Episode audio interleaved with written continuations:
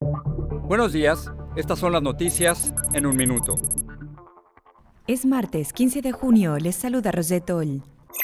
En el noveno aniversario de DACA, el Comité Judicial del Senado abordará una propuesta de ley aprobada por la Cámara Baja para dar una vía hacia la ciudadanía a los Dreamers, que aún no se sabe cuándo podrá ser votada en el Senado.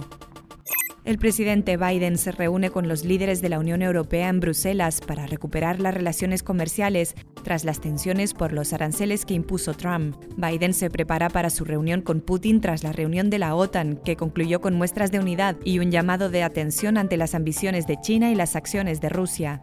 La ola de calor mantiene en alerta al oeste del país, en ciudades con Phoenix, Las Vegas o Salt Lake City, y se esperan peligrosas altas temperaturas que podrían marcar récords y mayor riesgo de incendios.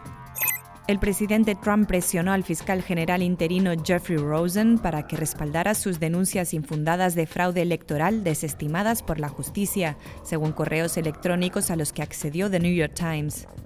Más información en nuestras redes sociales y univisionoticias.com.